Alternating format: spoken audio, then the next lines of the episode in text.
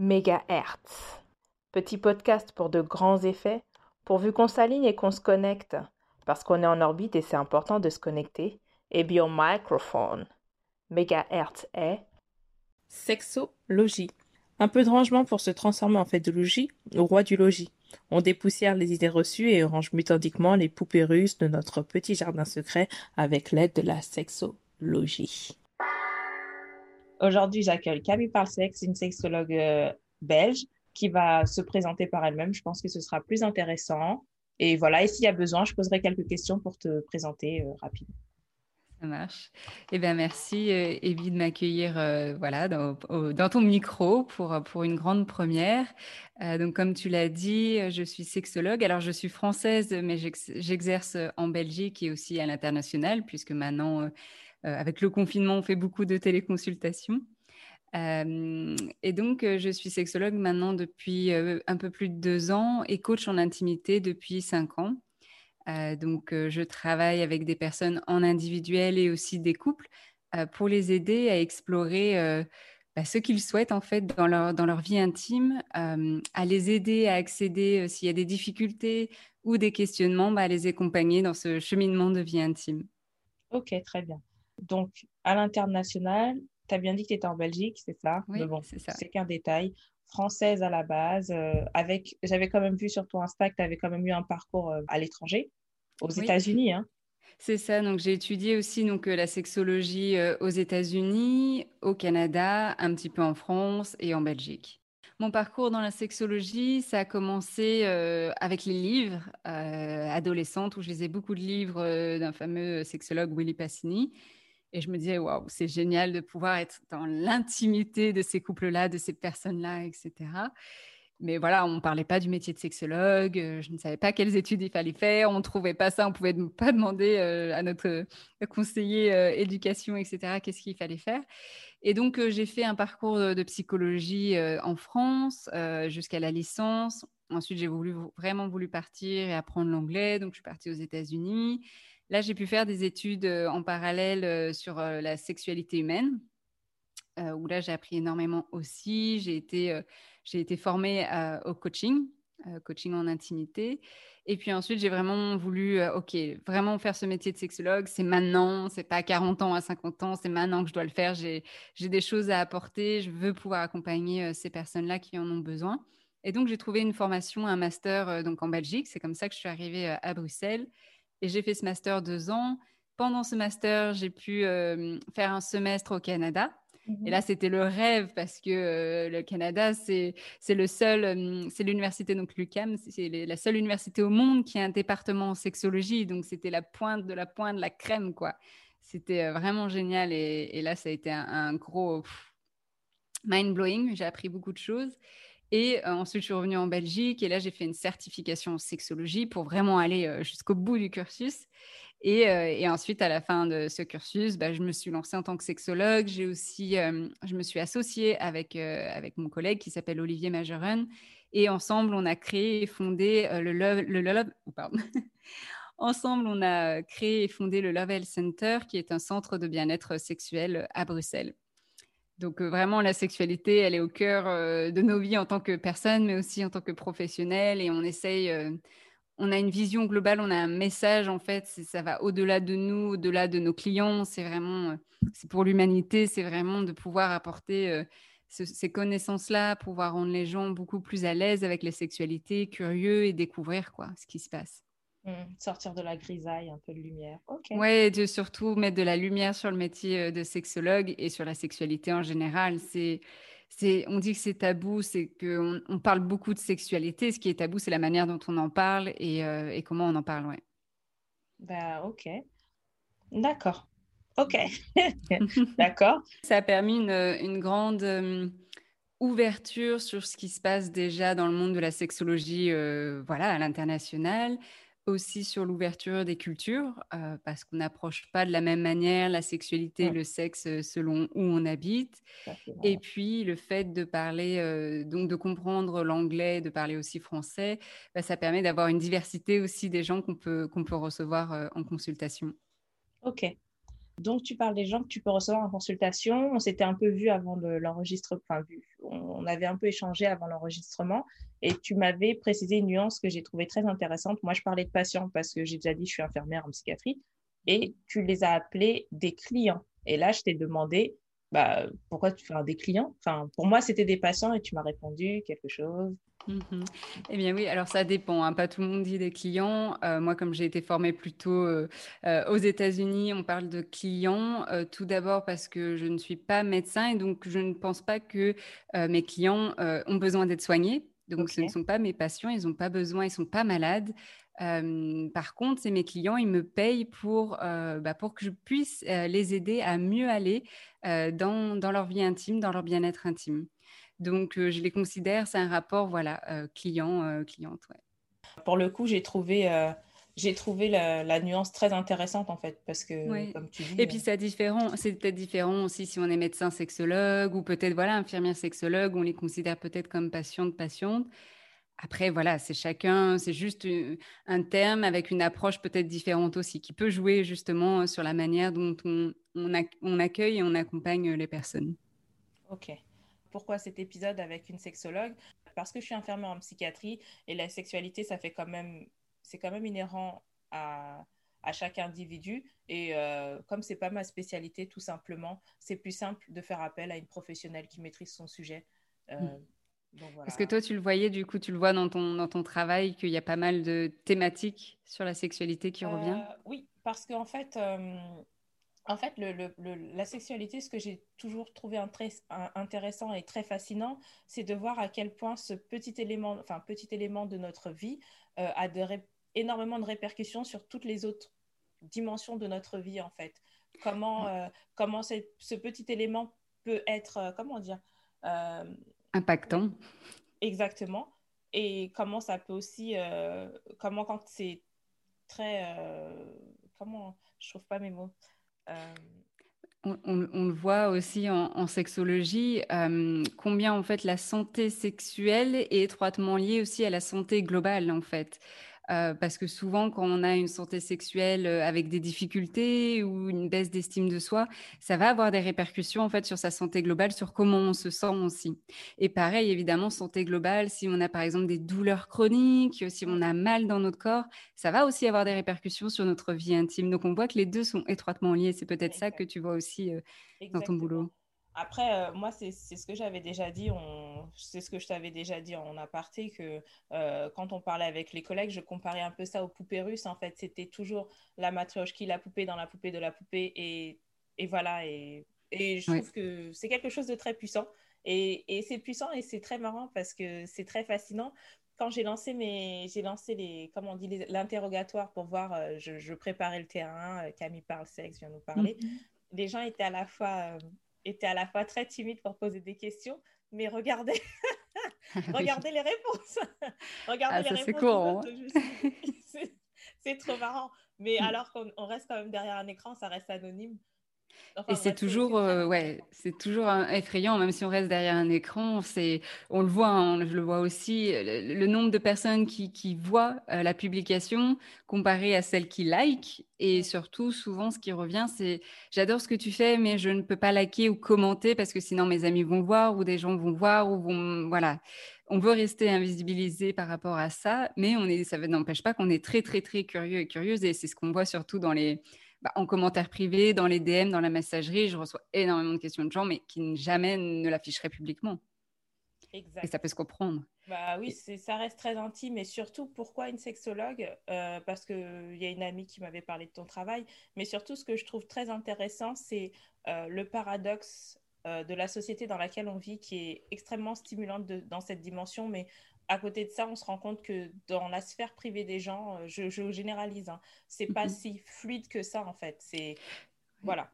Exactement, bah, on est dans, comme on dit, dans une société hyper sexualisée où en fait on est stimulé visuellement. Hein. À chaque fois qu'on marche dans la rue, il y a des publicités, lingerie, etc.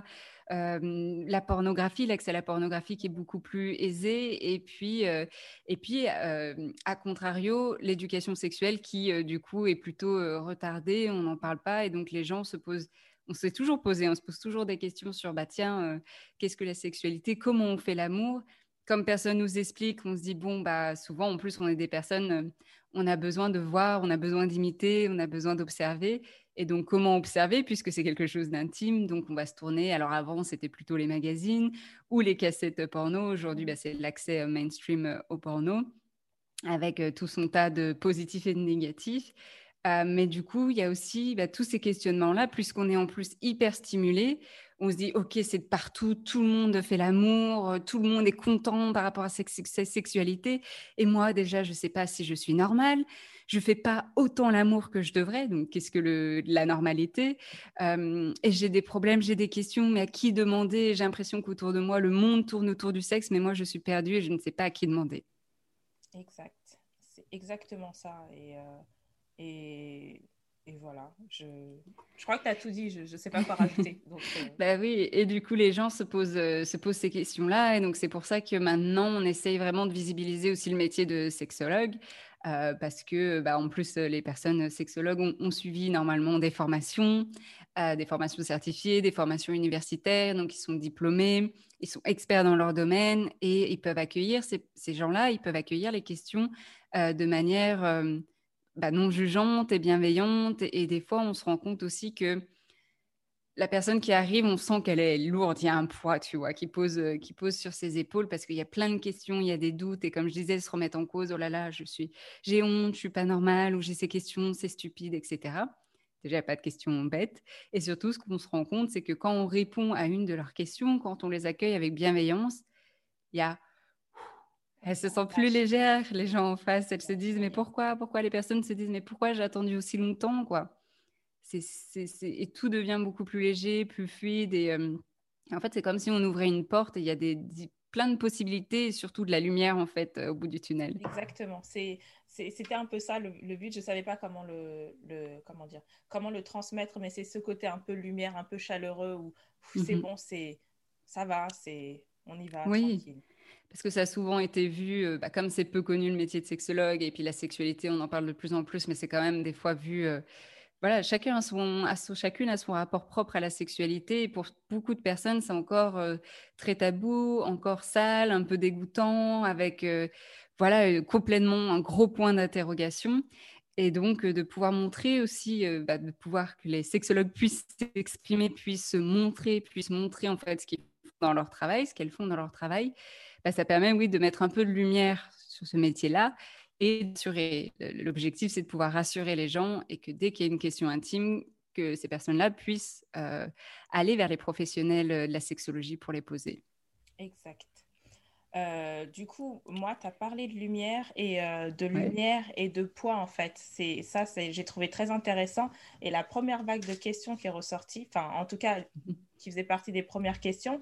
Il me semble que c'était une femme et qui disait comment accepter d'être une femme entre accepter ses envies et ses désirs, en fait, comment combiner les deux? Et euh, ce que j'ai trouvé très intéressant aussi, c'était beaucoup de femmes qui répondaient, ou même les questions masculines étaient assez tournées vers la femme. Enfin, on va voir ça, euh, on va, voilà, on va commencer tout doucement, mais c'était très, très intéressant. Euh, c'est vrai. Déjà, juste pour revenir sur, sur ça, c'est vrai que même les hommes, quand ils posent des questions sur la sexualité, ça va être par rapport euh, aux femmes, par rapport à leur conjointe, comment donner plus de plaisir. C'est c'est orienté vers l'autre, mais en même temps, c'est pour, c'est pour eux-mêmes, en fait, pour savoir comment être meilleur ou être un bon, un bon amant, parce qu'il y a cette question de performance. Et pour les femmes, c'est déjà souvent la question. je pense pas qu'il y ait. Ce qui revient plus, plus souvent, c'est oui, comment, comment me satisfaire moi? Comment avoir du plaisir avant de euh, comment faire plaisir à mon partenaire? Ça, on peut le voir, mais en tout cas, moi, en consultation, c'est plus ce genre de questions. Euh, comment avoir plus de plaisir? Ou alors, j'ai des désirs, mais euh, peut-être que c'est trop, peut-être que j'en demande trop à mon, ma partenaire. Je suis une femme, je suis censée ne pas aimer le sexe. Il y a encore ça hein, qui, qui, est vachement présent aussi dans la, dans la société, qui est que une femme qui est sexuelle, qui affirme ses désirs, qui a envie d'expérimenter au niveau sexuel et pas forcément qu'avec un copain ou un mari, mais avec d'autres personnes, elle est encore vue comme une salope, comme une dévergondée, comme quelqu'un de, une fille passage, en mettant des grands guillemets. Hein.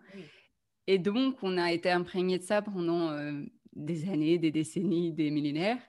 Et, et, maintenant, toute la question, c'est de comment on peut enlever ces chaînes-là et pouvoir vraiment assumer pleinement ses désirs et ses envies. Et beaucoup de blocages viennent de là aussi. Hein. Ok. Quelle? C'est déjà une première partie. J'avais eu d'autres questions quand tu réponds à une question, ça répond à plusieurs. Donc, il y avait aussi pourquoi certaines femmes ont du mal à avoir un orgasme. Euh, bah, je peux revenir sur ça aussi parce que c'est ce qui revient souvent aussi. Ça rejoint un petit peu. Euh, déjà pour les personnes euh, qui ont du difficulté à avoir l'orgasme, à avoir des sensations de plaisir, ça peut être déjà dû à une faible excitation, mmh peut-être à la base.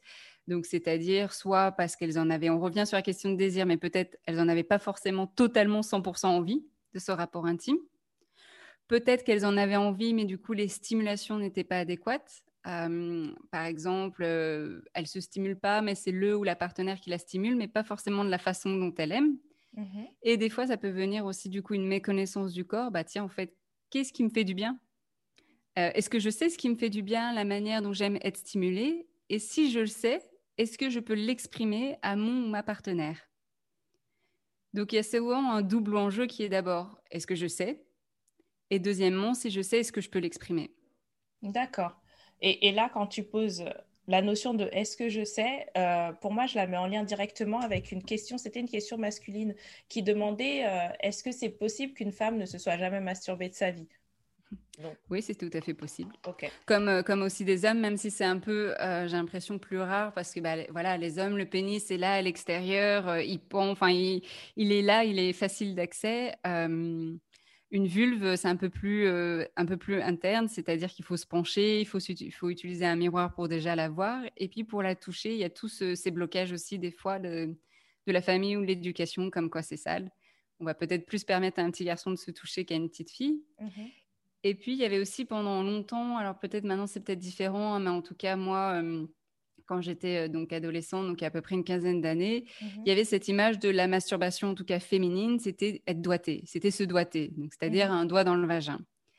Sauf que maintenant, avec les études, on se rend compte qu'un doigt dans le vagin, juste une stimulation euh, avec euh, un doigt ou un pénis dans le vagin, il y a peu de personnes qui peuvent avoir du plaisir avec ça, un orgasme. Souvent, il faut allier aussi le clitoris, qui est l'organe du plaisir qui se situe, euh, qui se situe juste au-dessus du, vagin et de l'urètre et qui est, euh, qui est à stimuler. Donc, chacune a sa sensibilité, mais c'est, on voit que les personnes qui arrivent à atteindre l'orgasme, et des personnes qui arrivent aussi à le stimuler, que ce soit de manière externe, c'est-à-dire sur le gland du clitoris. Donc, c'est la partie que l'on voit. Euh, des fois, elle peut être cachée sous le capuchon. Donc, c'est de relever la sorte de prépuce. Et il y a le gland qui est extrêmement sensible et puis le clitoris, il y a aussi ces branches qui sont à l'intérieur de la vulve, donc on ne peut pas voir, mais qui, quand elles sont stimulées, donc soit internes avec une pénétration vaginale ou en touchant le clitoris, peuvent aussi euh, procurer des sensations. Ok. Et donc, et donc oui, il y a des personnes qui peuvent euh, ne s'être jamais masturbées parce que bah, il y a le, j'ai jamais eu, enfin je savais pas que c'était possible, je savais pas comment faire, j'avais peut-être pas un endroit intime pour le faire. Euh, une pénétration vaginale, j'avais essayé, mais ça m'a procuré aucun plaisir, ou même une stimulation du clitoris, j'ai essayé, ça m'a procuré aucun plaisir. Et ce qu'on voit, c'est que ça peut mettre du temps au corps à associer les stimulations avec du plaisir. Donc, si on s'arrête à la première stimulation, ça procure pas grand-chose, comme un peu un premier rapport sexuel avec pénétration. Souvent, les femmes vont dire, bah, voilà, c'est que ça en fait. Et donc, il y a besoin de pratiquer. Euh, c'est comme tout, on va pas savoir jouer du piano dès la première leçon, ça va être frustrant, on va être là, oh là là, j'y prends aucun plaisir. Il va falloir pratiquer, pratiquer jusqu'à ce qu'on, ça soit plus un automatisme et donc devienne un peu plus euh, du plaisir. Ok. Euh, tu me parles de plaisir, de gland, de clapuchon. J'ai eu le message d'un homme qui me demandait les hommes circoncis ressentent-ils moins de plaisir que les hommes non circoncis?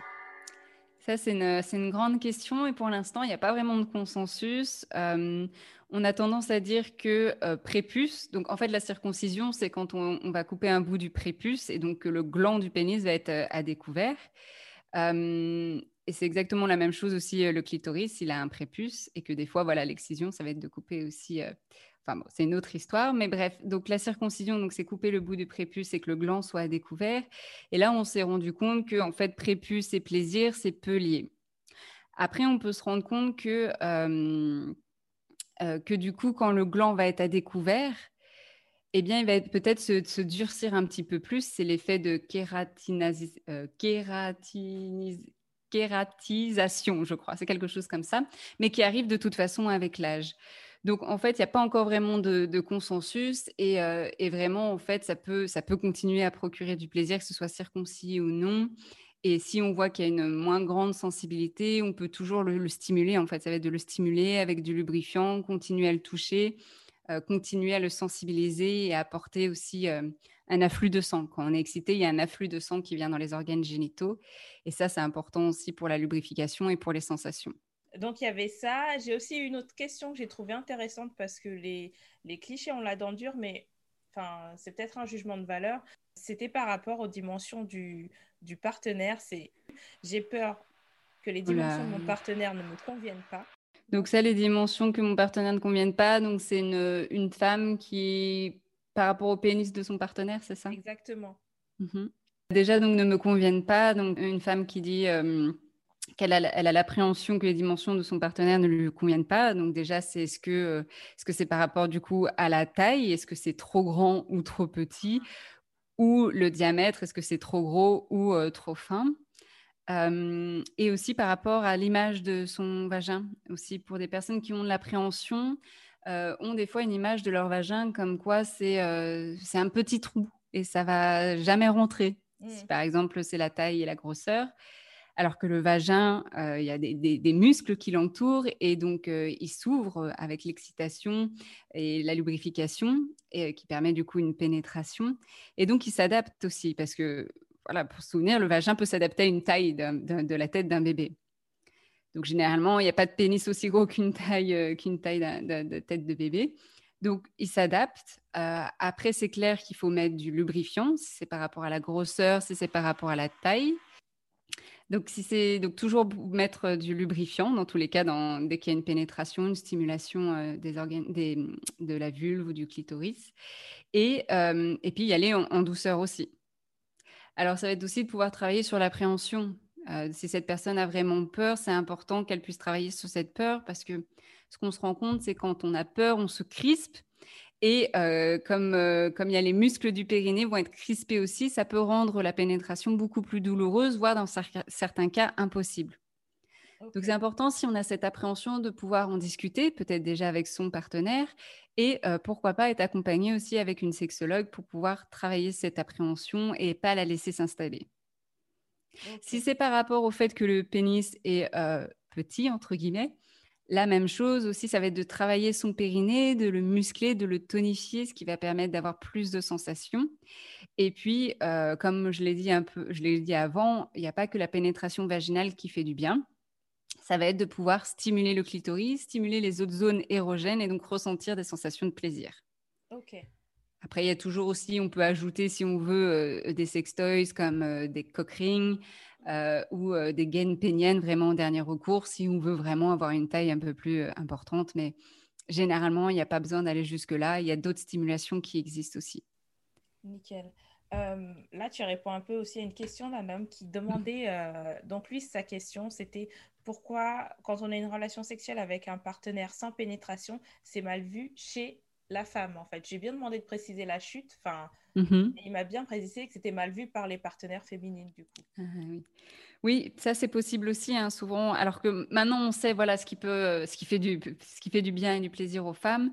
Il y a aussi ce qui est, alors déjà tout simplement parce qu'il y a des femmes qui aiment la pénétration euh, vaginale ou même pénétration anale, mais qui aiment, là on parle de vaginale, qui aiment la pénétration vaginale, donc soit.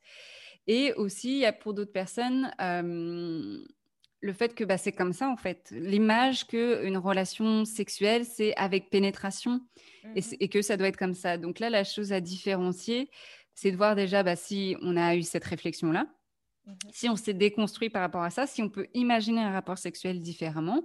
Si oui, et de se dire, bah, en fait, je peux avoir accès à d'autres plaisirs que la pénétration vaginale. Et pour d'autres personnes, c'est non, pour moi, la pénétration vaginale, c'est quand même quelque chose qui me procure beaucoup de plaisir. Donc, pareil, là, ça va être peut-être des généralités, mais c'est de vraiment voir au, cas par cas. Et euh, pour des personnes, voilà, c'est très important la pénétration vaginale, que ce soit pour des croyances ou que ce soit pour des sensations de plaisir. Ok, d'accord. En fait, chacun. chacun, ouais, chacun, chacun voit, et même encore aussi, même pour les hommes, hein, euh, un rapport sexuel, c'est encore beaucoup euh, avec pénétration, ils se disent, mais moi, en fait, c'est que comme ça que j'ai du plaisir avec une pénétration. Ok, d'accord.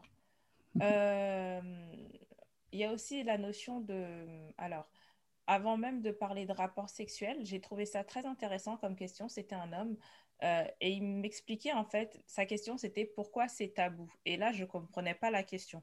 Je lui dis comment ça c'est tabou? Il me dit quand euh, tu fréquentes, enfin tu fréquentes quelqu'un, quand vous rencontrez, etc., tu as du désir envers cette femme, mais tu ne peux pas lui dire parce que ce serait un manque de respect. Mmh. Ah oui. On rentre dans. Ouais, donc du coup, c'est par exemple quand on, on, séduit, on est dans la séduction, il y a quelqu'un qui nous plaît, c'est difficile d'exprimer un désir. Donc, c'est-à-dire, c'est en dehors de la, relation de couple, j'imagine. C'est-à-dire au tout début. Ça, ça à, voir. Donc moi, je le comprends comme au tout début où c'est difficile de pouvoir dire, bah voilà, je t'ai vu, euh, ça fait peut-être plusieurs fois qu'on se voit, et j'ai du désir pour toi et ça reste encore tabou. Il y a déjà aussi beaucoup avec ce qui s'est passé euh, avec MeToo, beaucoup de personnes qui se disent ah ben on, on peut plus, euh, on peut plus exprimer notre désir, comment ça va être perçu, etc. Bon, ça, c'est aussi une autre histoire. Et puis, euh, et puis la question, il parlait aussi de, respect. Donc, ça, c'est vraiment, je pense, dans, dans, la relation, en fait, dans ce qui se passe dans la dynamique des deux personnes, quoi. Je pense qu'on ne peut pas faire des généralités, c'est vraiment pouvoir voir à tâtons. Donc, c'est vraiment être à l'écoute. Déjà, si on n'est pas sûr, on peut être à l'écoute et demander à sa partenaire. Enfin, on peut toujours poser des questions et arriver à avoir cette sensibilité. Et c'est vrai que chez certaines personnes, il y a peut-être euh, une difficulté à être euh, dans l'écoute attentive de ce qui se passe, que ce soit dans le langage euh, non verbal, mais aussi verbal, de pouvoir écouter et entendre ce que la personne dit et de pouvoir s'adapter. Mais comme il y a des personnes où c'est pas forcément dans l'éducation, de pouvoir vraiment prendre le temps d'observer ce qui se passe, de pouvoir poser les questions, ben on se dit c'est tabou, je peux pas le faire. Alors ça c'est pour un, couple euh, en construction, on va dire.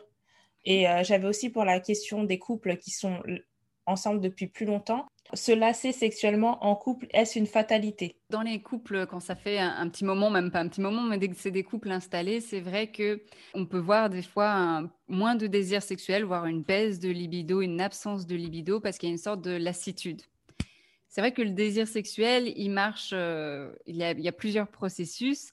Et souvent, ce qu'on voit au début, c'est que le désir sexuel est assez spontané. On a tous les deux envie en même temps, c'est simple, c'est easy. Et on se dit, bah, c'est naturel, quoi, cool, on est un couple, ça marche naturellement. Et la tendance est que on se dit, bah, c'est naturel, et donc on cultive pas ça. On le travaille pas. Et donc, si on le travaille pas, fatalement, au bout d'un moment, parce qu'il y a moins d'hormones aussi euh, de la passion, mais surtout aussi parce que euh, bah, il y a moins de nouveautés. On a testé pas mal de choses et donc ça va redescendre. Et si on l'a pas travaillé, ça peut disparaître et se dire bah, en fait euh, c'était juste passionnel et bah, voilà j'ai envie d'autre chose quoi. Donc, ce qui est déjà important de savoir, c'est que ça se cultive. Il faut continuer. Il faut continuer à être un couple érotique, c'est-à-dire de créer des moments pour vous deux où vous pouvez explorer des choses qui vous plaisent, être intime. Et quand je dis intime, c'est large. C'est tout ce qui vous plaît au niveau, tout ce qui vous excite sexuellement et qui va bien au-delà de la pénétration. Et puis, il y a aussi ce qu'on voit euh, dans le couple petit à petit, ce qui va s'installer. Euh, donc, dans le désir, il y a un désir spontané, c'est-à-dire c'est quelque chose qui va se faire assez naturellement. Euh, j'ai vu, j'ai vu quelque chose, il y a eu un stimulus sexuel ou j'ai eu un fantasme et paf, j'ai eu envie, j'ai eu envie d'une relation sexuelle ou, ou d'une masturbation. Et puis, il y a un désir qui est plus réactif, c'est-à-dire que ça va être en réaction à une demande sexuelle, à une excitation sexuelle.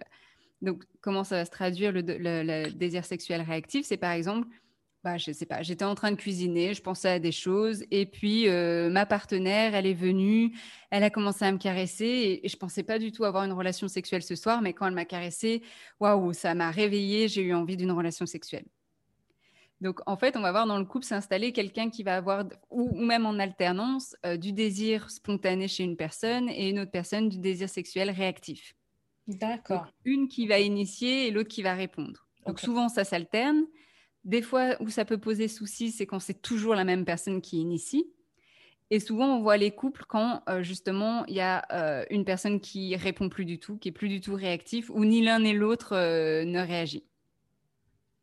Donc, ça va être vraiment de travailler ça, en fait. La lassitude, c'est parce qu'on n'a pas euh, pris soin euh, de son couple érotique. C'est qu'on a laissé, on a cru que c'était juste comme ça et que si on, s'aime plus, enfin, si il n'y a plus de passion, c'est qu'on s'aime plus. Alors qu'il faut bien différencier aussi, on peut très bien aimer son partenaire, sa partenaire très fort et, pas avoir de désir sexuel. Pas à ce moment-là, ou plus. Mais ça, ça se travaille, c'est différent de l'amour. D'accord. D'accord, d'accord, d'accord. Il y a une autre question qui est très mécanique, celle-là, pour le coup. Ce serait euh, pourquoi, après avoir fait l'amour, euh, on, a on a cette envie d'uriner, en fait? Hmm. Oui, et ça, c'est important d'ailleurs d'uriner déjà avant les rapports et après les rapports. Ça permet de nettoyer parce que bah, il peut y avoir des bactéries. Si elles restent trop longtemps, euh, juste, donc des bactéries justement avec la pénétration qui sont dans le vagin, mais qui peuvent aussi aller jusque dans la vessie. Et c'est là où on peut avoir des cystites. Donc c'est important de pouvoir uriner. Après, ce qu'on retrouve, alors là, c'est peut-être une, femme qui a exprimé ça, cette envie, euh, cette envie de faire pipi après les rapports.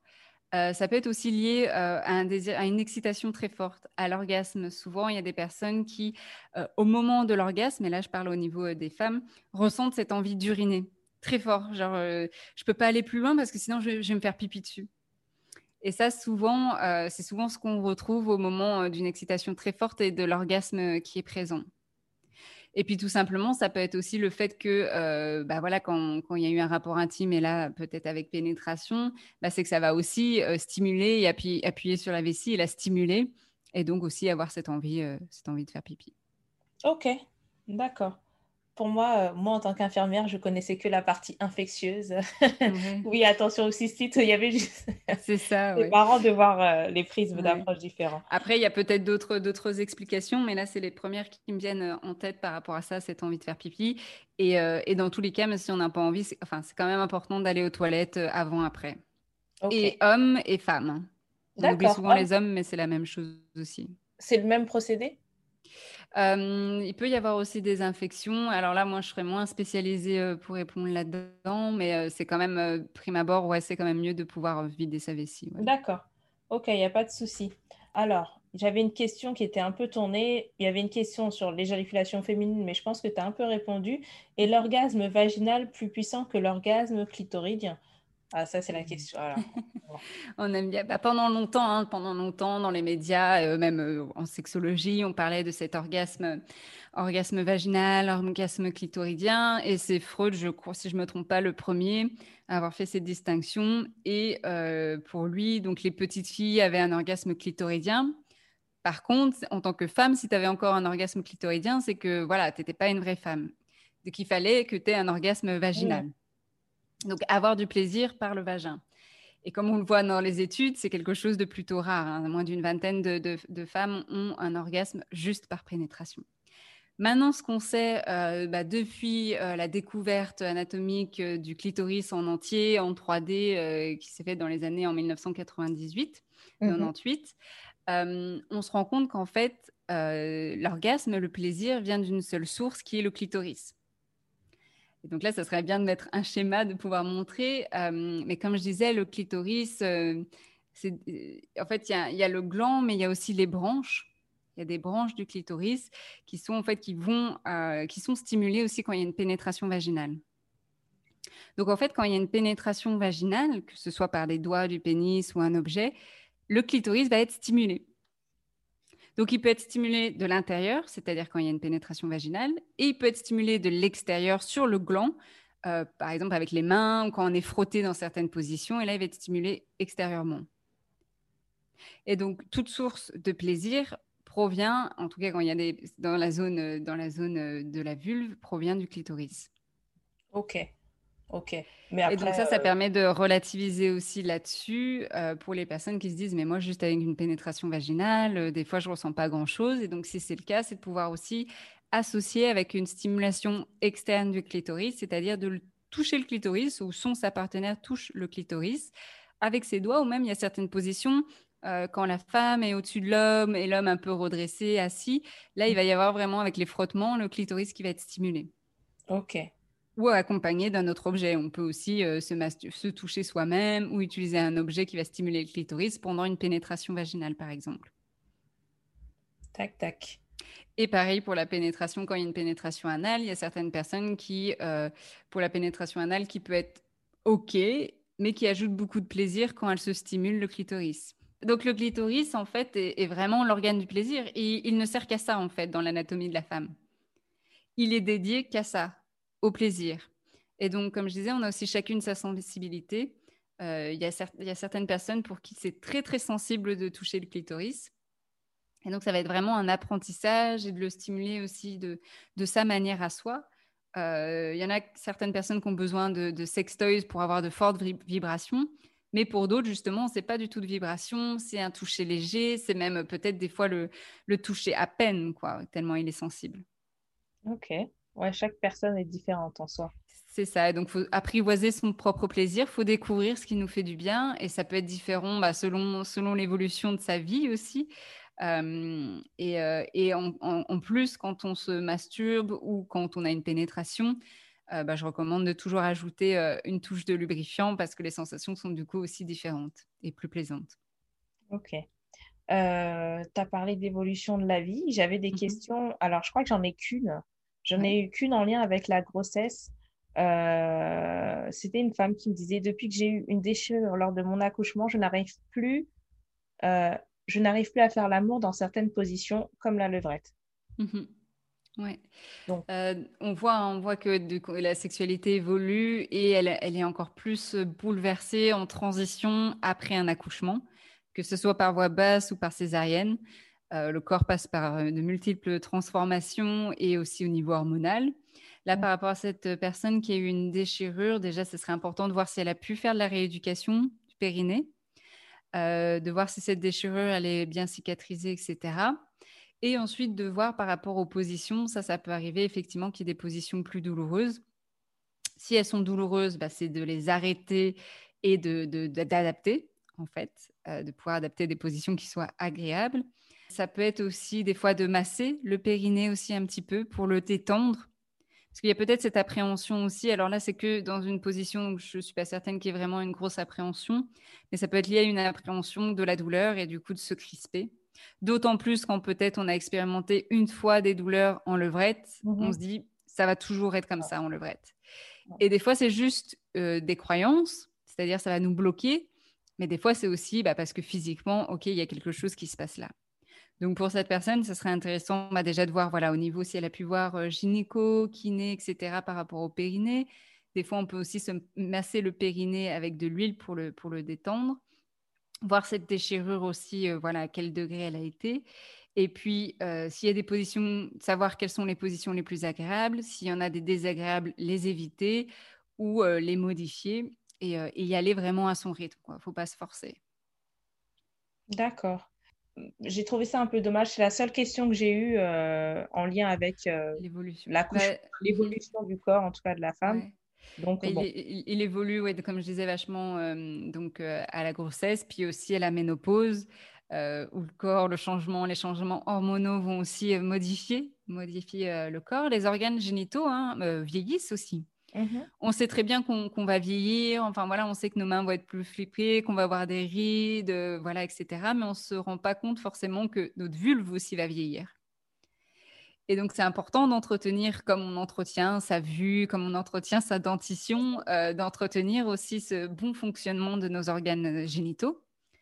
Et donc, il y a des modifications qui se font, qui se font donc à la ménopause, où on peut avoir un peu plus de sécheresse. Mmh et donc des douleurs. Donc c'est important de pouvoir utiliser du lubrifiant, pouvoir voir ce qu'on peut faire. Il y, a, des solutions en tout cas qui existent. Hein. Ce n'est pas une fin en soi. Et on peut toujours avoir des rapports intimes tout au long de sa vie. Et, et surtout, une bonne chose aussi, même ménopausée, même s'il y a des changements, etc., le clitoris reste tout autant innervé. Donc c'est-à-dire, il reste notre organe de plaisir, il reste notre meilleur allié dans notre vie intime. Donc, il est toujours là, donc on peut toujours aussi avoir euh, des sensations de plaisir. D'accord. OK. OK. Il va falloir sûrement peut-être adapter au début, voir. En fait, c'est de. Plus on est euh, rigide par rapport à sa sexualité, plus on peut en souffrir. En fait, dans sa vie, il y a tellement de changements, tellement d'évolutions, de fluctuations qu'il faut être aussi flexible par rapport à sa sexualité. Il y a, des fois, il y a des choses, ça va être temporaire, il va falloir les adapter. D'autres fois, ça va être définitif, il va falloir les adapter. Et on ne fait pas l'amour de la même manière à 50 ans qu'à 20 ans, etc. Selon les partenaires, on ne fait pas la même manière l'amour, selon si on, connaît son corps, selon si on a eu des enfants ou non, etc. Donc c'est d'être le plus flexible possible pour être aussi la plus épanouie euh, possible par rapport à ça. Euh. Et, donc les sexologues peuvent aussi accompagner sur ce niveau-là aussi, pour rassurer, pour dire que ce n'est pas une fatalité, qu'il y a plein de choses qui existent encore plus maintenant. Il y a, tellement de choses qui se développent en sexologie même aussi, euh, voilà, pour les personnes avec des handicaps, maintenant, il y a des... Alors, c'est pas encore suffisamment, mais les sextoys essayent d'être de plus en plus inclusifs, de pouvoir penser aussi à ces personnes qui ont une mobilité réduite mmh pour pouvoir aussi profiter de leur vie sexuelle. En fait, chaque personne a une vie sexuelle. Avant, on se disait, bah, les personnes âgées, c'est bon, après 50 ans, il n'y a plus de vie sexuelle. Les personnes handicapées, bah, ils font plus l'amour. Faux, faux, faux, faux. Oui, oui. Enfin, enfin pour avoir, ça me fait écho, euh, l'évolution du corps, de, de, la sexualité, enfin de la santé sexuelle. Euh, nous, en tant que soignants, ça fait toujours un peu bizarre dans les maisons de retraite quand euh, ce sont des couples, mais il va falloir penser à un lit double. Mais c'est non, mais là, ça me dérange dans mon organisation, c'est pas possible. Ah, mais c'est un couple, oui, mais en fait, on peut pas les séparer. Ou même les services Alzheimer où les gens sont un peu plus dégradés d'un point de vue cognitif. Hein, voilà. Mm-hmm.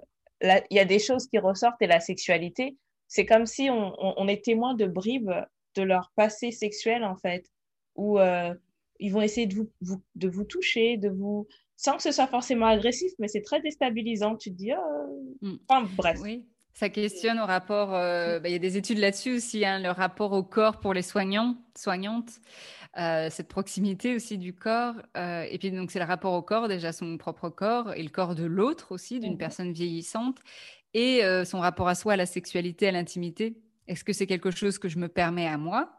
Est-ce que c'est quelque chose que je permets à l'autre? Mmh Donc, c'est des réflexions à avoir aussi au sein, des, au sein des équipes par rapport à ça et peut-être d'être accompagné parce qu'on sait que c'est présent.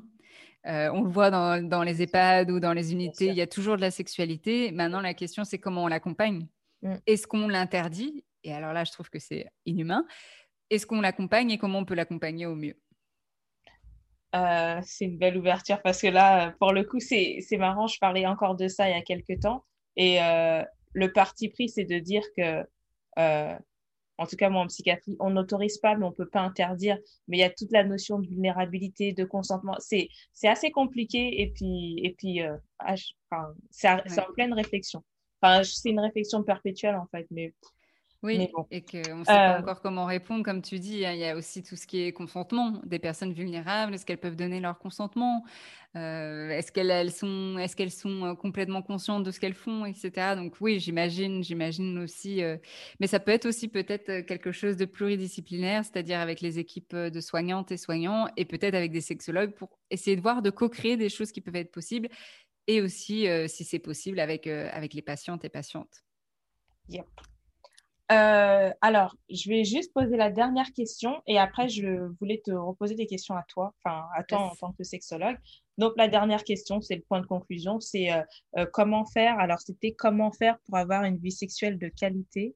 alors, je vais commencer à tourner. quel est le secret? La question, c'est quel est le secret pour avoir une vie sexuelle de qualité? Oui, une recette magique, j'adore. bah, déjà, je pense s'il y a une seule chose, c'est déjà par rapport à soi, c'est euh, de se découvrir soi. Est-ce que pour avoir une vie sexuelle de qualité, ça passe déjà par soi? Euh, Est-ce qu'on se connaît suffisamment? Est-ce qu'on sait ce qui nous fait du bien? Est-ce qu'on arrive à se faire du bien seul, etc. Mmh euh, Est-ce qu'on se sent à l'aise avec son corps? Comment on, comment on fait ami-ami avec notre corps et avec nos parties génitales? Et puis ensuite, de qualité, donc ça peut être seulement en solo et donc avoir vraiment beaucoup de plaisir en solo. Est-ce qu'on est aussi assez flexible? Est-ce qu'on utilise d'autres supports qui peuvent des fois aussi rajouter un peu de nouveauté? Alterner aussi, ne pas toujours avoir euh, la même stimulation. Ou si on a l'habitude d'utiliser du support euh, pornographique pour se masturber, bah, pouvoir alterner avec d'autres choses. Euh, ça, c'est important, c'est cette flexibilité, on revient, on revient là-dessus.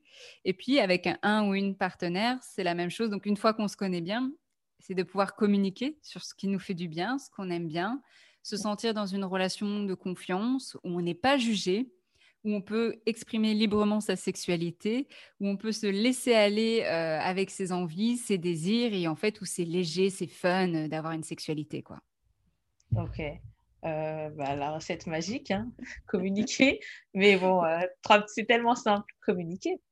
Non, c'est pas c'est pas si simple que ça. On va bien pour communiquer et, ça s'apprend pareil. On l'apprend pas à l'école, donc ça peut s'apprendre avec des thérapeutes de couple, des sexologues, etc. pour être pour être sûr d'avoir une communication efficace et claire. Ça, c'est très important dans la sexualité, c'est de ne pas passer par 10 000 détours, c'est de dire clairement les choses, ce qu'on a envie, ce qu'on n'a pas envie, et savoir que c'est aujourd'hui même et que demain, ça peut être différent dans 10 ans, etc. Donc, pas de le prendre pour acquis, mais vraiment être flexible là-dessus. Nickel. Euh, en gros, juste, je vais pour bien avoir compris, en fait, on mhm. est loin des clichés parce que j'avais quand même une question de cet ordre-là. Euh, il n'y a pas de position préférée, c'est juste propre à chaque personne où tu exprimes ce désir-là, ça veut dire que tu aimes ça ou ça ou pas ça. Il n'y a pas de, de, de truc mécanique, euh, ça tu aimes. Et heureusement, quoi. Imagine, ça serait boring, ça serait ennuyant d'avoir juste une position qui procure du plaisir. En plus, cette position, elle peut nous faire du, elle peut nous faire du bien, mais dans dix ans, c'est peut-être une, une, autre différente. Et même, en fait, je trouve que c'est encore la même chose, je vais répéter, mais c'est vraiment cette flexibilité, c'est de pouvoir alterner. Parce que cette position, imaginons, il n'y en a qu'une. Et qu'est-ce qui arrive le jour où, où tu peux plus la faire, cette position? Ça veut dire quoi? Que ta vie sexuelle, elle est finie? C'est compliqué. Donc, c'est important de pouvoir avoir cette flexibilité, de tester, de voir en plus selon euh, le, le ou la partenaire, ça va être des, stimulations différentes et donc on va apprécier d'autres différentes positions.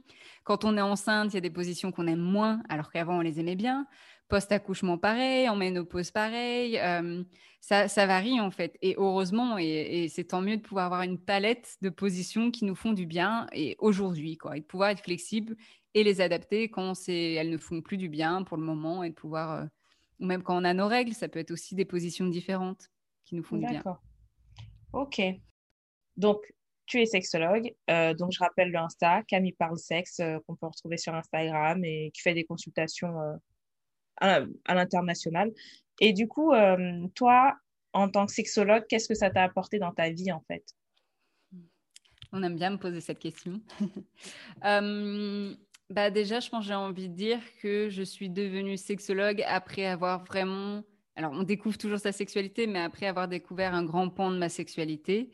Euh, donc, ça a été un cheminement. Quand je suis devenue sexologue, il y, avait plein de choses que j'avais explorées avant et qui m'ont permis aussi d'être une, meilleure sexologue et aujourd'hui, ce que ça me permet, c'est vraiment de, continuer à avoir cette curiosité. Tiens, des, nouveaux supports à expérimenter ou des nouveaux jouets ou des nouvelles positions. Enfin, nouvelles positions, il n'y en a pas, mais de pouvoir avoir cette flexibilité, pouvoir s'adapter et en fait, d'accompagner les gens dans leur bien-être, de voir que de pouvoir les accompagner là-dedans, les voir épanouis, bah, il y a une satisfaction énorme. quoi. Mmh on participe au, bien-être euh, de l'humanité, quoi. Et, euh, d'autant plus si c'est des couples qui après ont des enfants et qui ont réussi à établir de bonnes bases, eh bien, on, peut supposer que voilà, leurs enfants auront aussi euh, des bases suffisantes et que si ces enfants-là ont des questions sur la sexualité, les parents peut-être pourront les rediriger vers des sexologues, et etc., aller vers un mieux, mieux-être global, quoi.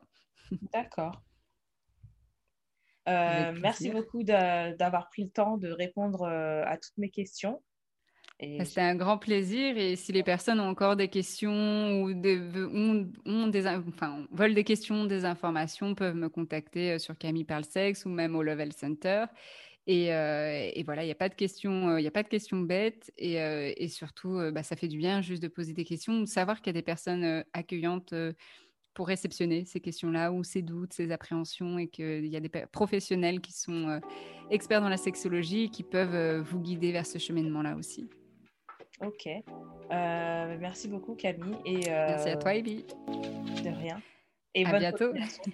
merci. Merci. Au revoir. Mégahertz. À très vite sur les ondes.